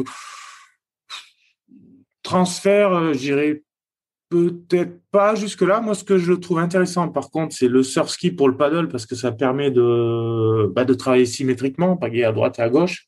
Tu vois, en, en tu as toujours un, bordé euh, préférentiel. Et après, euh, bah, tu vas un peu plus vite aussi. Donc, en termes de lecture et tout, euh, bah, ça t'habitue à aller un peu plus vite aussi. Donc, voilà. Après, sur je, je, dirais pas non plus qu'il faut faire du au surf skier qu'il faut faire du sub pour pour performer en surf ski. Non mais en fait ma question c'était est-ce que ça aide sur l'équilibre justement? Tu vois, comme tu es debout, ah, tu es plus instable. C'est différent. C'est différent parce que tu es, sur un équilibre debout. Euh, tu vois, même j'ai mon collègue euh, qui, un coup, je veux lui faire faire du surf ski. Tu vois, il monte sur des planches relativement étroites, tu vois, aux alentours de, de 20 pouces, qui sont des planches euh, assez instables. Et tu vois, en surf ski, il tient pas du tout parce que c'est pas les mêmes chaînes musculaires. C'est, tu vois, la, en fait, ce qu'il te faut, c'est de la sensibilité, tu vois, au niveau des fesses, quoi. Et euh, alors que quand tu es debout, bon, bah, tu c'est de la sensibilité, peut-être plus au niveau cheville, au niveau, enfin, t'as tes jambes en plus quoi pour t'équilibrer quoi. Et euh, et c'est vrai que les les, les pagayeurs, enfin le peu qui ont les suppers là qui ont testé mes bateaux, franchement ils bah, ils tiennent pas dedans, quoi. Alors que si tu mets un surf skieur sur un sup euh, instable, il va tenir dedans, dessus. T'as quoi comme bateau en ce moment en surski? Euh, J'ai un Ozo. Ah, t'as un Ozo, ok, je, je vois. J'avais interviewé Benoît aussi euh, pour ça. Ben Benoît, voilà, c'est c'est aussi, tu vois, le cockpit, ce qu'on discutait tout à l'heure, c'est un petit gabarit, du coup, euh, bah du coup, ça, ça va, c'est c'est ça me permet de pédaler et d'être d'être à l'aise dedans. Et, en, en, SUP, qu'est-ce que tu as comme planche? En SUP, euh, euh, j'ai des sprints, donc plutôt des, des planches de, de flat. J'ai une sprint, une starboard sprint, mais qui date un peu, mais qui me plaît bien de 2018. En, 21 en, combien tu l'as? En combien tu l'as, tu dis? 21,5 de large. Ok, ouais, donc c'est assez fin quand même. Ouais. 21,5, c'est pas. 14, 21, ouais, ça fait 55, je crois à peu près. Ah ouais, je, je vois ce que c'est. Ben, j'ai un copain qui fait qui fait du paddle, qui doit nous écouter qui euh, vient de mhm. s'acheter une all water euh, chez Starboard. Donc, euh, j'ai la All Star. Ouais, voilà, exactement, exactement. Donc, ah, moi, j'avais opté justement les sprints de l'époque. là, cette année, ils ont changé de registre en disant voilà, il y a une planche de flat, c'est la, la sprint. Et puis il y a une planche à tout faire, c'est la All-Star. Et c'est vrai que 2018, ils avaient fait une planche initialement prévue sur le flat, mais qui marchait bien en mer. Et euh, m'a bien plu. Et tu vois, je suis encore avec ce modèle-là. Euh, voilà, après. Et euh, aujourd'hui, tu t'entraînes comment alors? Tu fais, tu t'entraînes tous les jours? Là, on a entendu que tu as, un petit, voilà, un, petit, bébé. comment ça se passe ces entraînements? Parce que là, j'ai vu que pareil, tu avais bien fait. Tu as fait une course. Euh, il y avait Nicolas Lambert. as fini juste, as juste, t'as fini deuxième de la course. Et euh, donc, donc, tu dois t'entraîner quand même pas mal. Là, franchement, j'étais content. Non, là, je m'entraîne. Euh, j'essaie, j'essaie. Euh, déjà, j'essaie deux fois, trois fois par semaine, tu vois. et, et pas tout le temps. Des fois, j'y arrive pas. Et euh, après, ce que j'ai rajouté, par contre, tu vois, et qui me fait plutôt du bien, parce que bah, il faut garder le petit, c'est euh, je faisais plus trop, tu vois, ce qu'on me disait tout à l'heure. Alors pas de la muscu, mais même du gainage, tout ça. Et du coup, là, j'ai remonté un Swiss ball dans le salon. Et euh, tu vois, refaire des, un peu des gainages, de l'alignement, des choses comme ça. Et ça, ça j'ai vraiment l'impression que ça me tu vois, ça me fait du bien et quelque part, ça peut-être ça limite euh, bah, la, la, perte de niveau liée, euh, voilà, en termes de, de pratique là, je, je pas grand chose. Hein. Là, ça va aller peut-être un peu mieux avec les beaux jours, mais euh. et puis quand je te dis voilà deux fois, trois fois, c'est euh, bah, un coup du sup, un coup du du surski. Alors ça, ça dépend un peu des Là, ça va dépendre un peu des compètes que je vais avoir. Tu vois, si je sais que j'ai une compète de, de sup qui arrive, je vais monter un peu plus en sup ou, ou vice versa. Quoi. Et, aujourd'hui, tu travailles dans quoi? Aujourd'hui, ben, je, je suis donc euh, formateur au Krebs euh, de Boulouris. Ok, sur quel euh, tu, tu formes pourquoi Je forme le BPGEPS APT, l'activité physique pour tous. Donc un diplôme très, pour les, pour expliquer, un diplôme très généraliste. Donc des, des généralistes, euh, des éducateurs sportifs qui vont euh, intervenir euh, un petit peu dans toutes les activités et auprès de tous les publics, qui sont des enfants, ados, adultes, seniors. Donc, donc voilà, et là on n'est pas sur un diplôme d'entraîneur spécialiste, on est vraiment sur, sur le généraliste.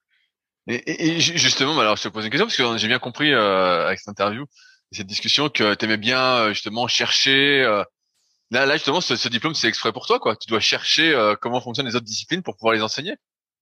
Ouais, alors l'APT, ça reste quand même, on va dire, un incitateur à l'activité. Tu vois, tu vas vraiment pas loin. En fait, tu zappes un peu les activités. Tu vas pas dans la tu vas pas dans la, profondeur. Et puis après, euh, il y a des, activités aussi où j'ai des intervenants. Hein. Euh, donc, euh, donc voilà. Après, après c'est, c'est un diplôme, je dirais, qui est très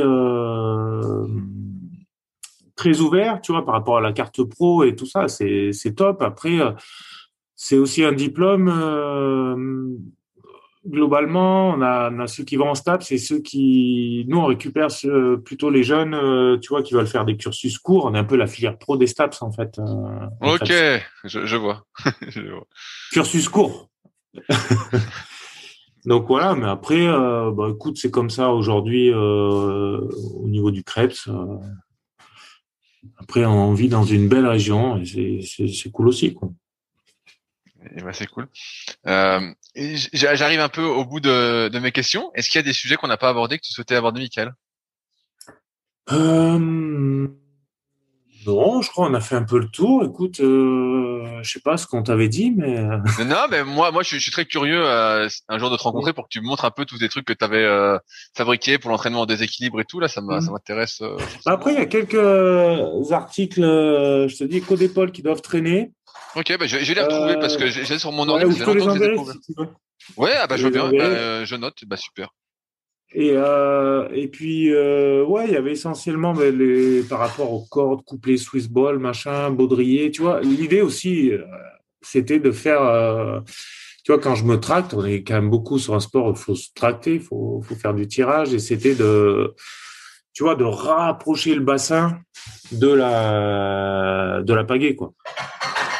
Et, euh, et, donc, euh, ouais, on avait mis un truc au plafond avec une poulie double et tu vois, c'était je me tracte et je monte le bassin, quoi.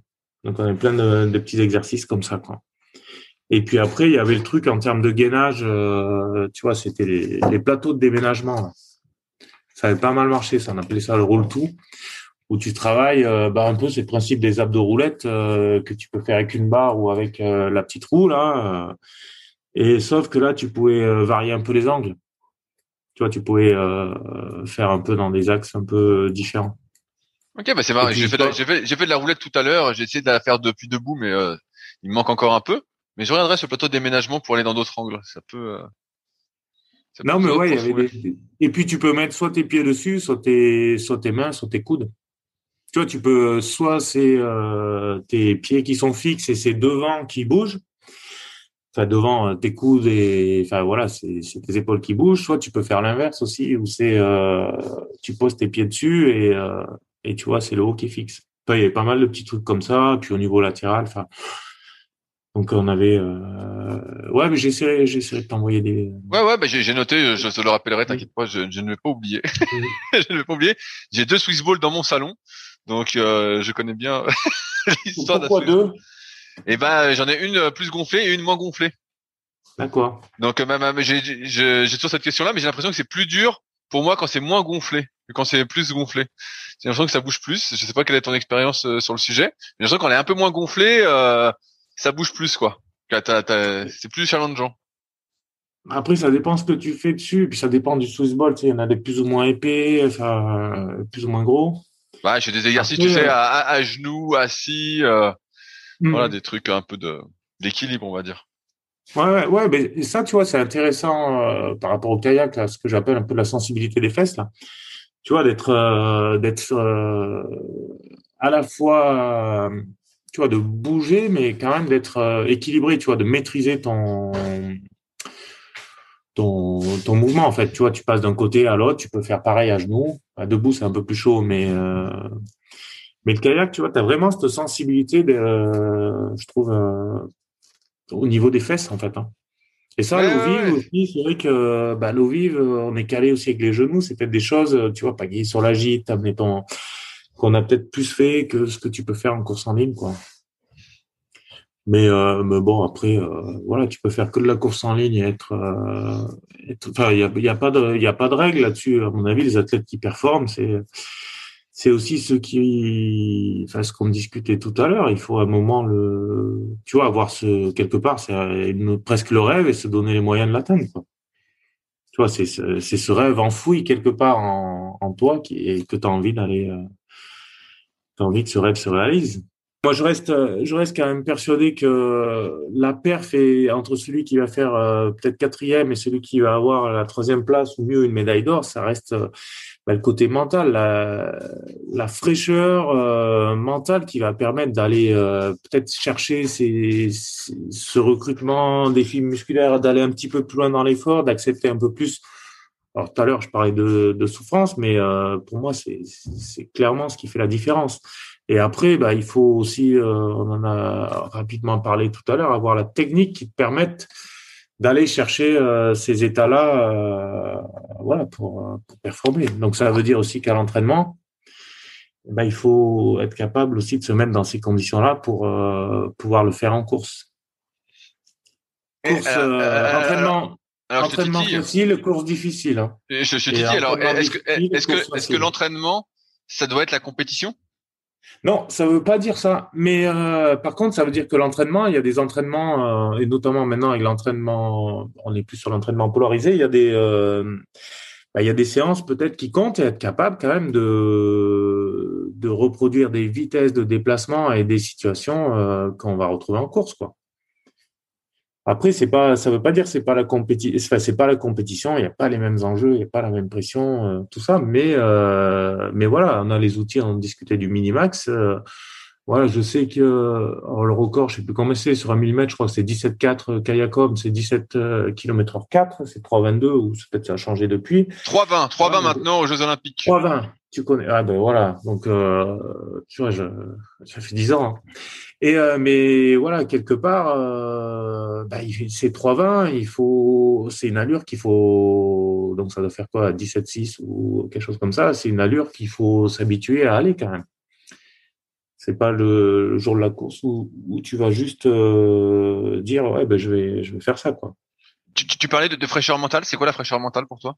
Ben, La fraîcheur mentale, pour moi, c'est euh, bah, quand tu es fatigué, souvent, euh, bah, tu peut-être un peu moins disponible, euh, justement, un peu moins pour, pour être dans un investissement max, tu vois, être au top à chaque coup de pagaie, être lucide, concentré, gainé. Tu vois, on en parlait du, du geste un petit peu tout à l'heure. voilà, c'est être être,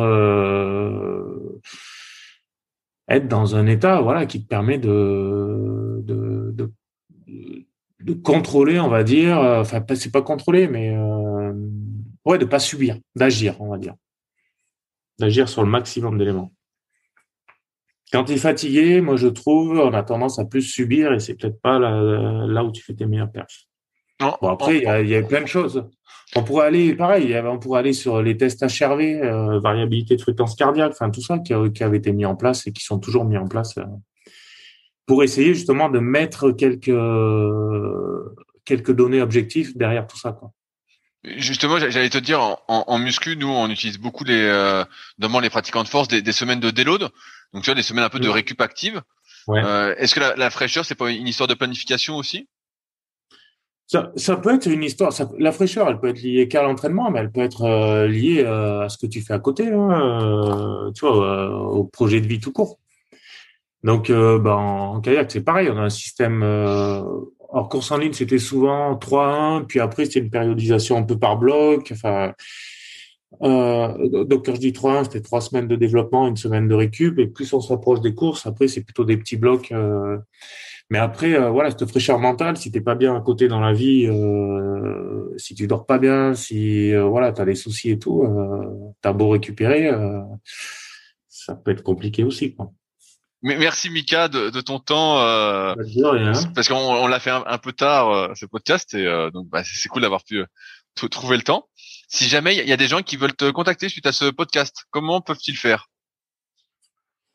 Euh, bah sur, j'essaie d'être euh, sur, Facebook. S'il m'envoie, j'essaie d'être. Euh, je, je, suis pas tout le temps dessus, mais euh, sur Facebook. Ok, et ben je, je mettrai le lien, comme ça il y, a, pas de souci. Euh, j'espère que nos auditeurs ont passé un agréable moment. Et puis on se retrouve donc bientôt pour un nouvel épisode. Salut à tous. Si vous êtes encore là, c'est que l'épisode vous a plu. Dans ce cas, je vous invite grandement à m'aider à faire grandir ce podcast en mettant une note de 5 étoiles et un commentaire d'encouragement sur l'application de podcast où vous l'écoutez et plus particulièrement sur l'application podcast d'Apple. Cela m'aidera d'autant plus à accueillir les meilleurs kayakistes français grâce à la crédibilité que vous me donnerez. Enfin, vous pouvez retrouver la retranscription écrite de cet échange sur www.secretdukayak.org. En attendant, laissez glisser et à la semaine prochaine.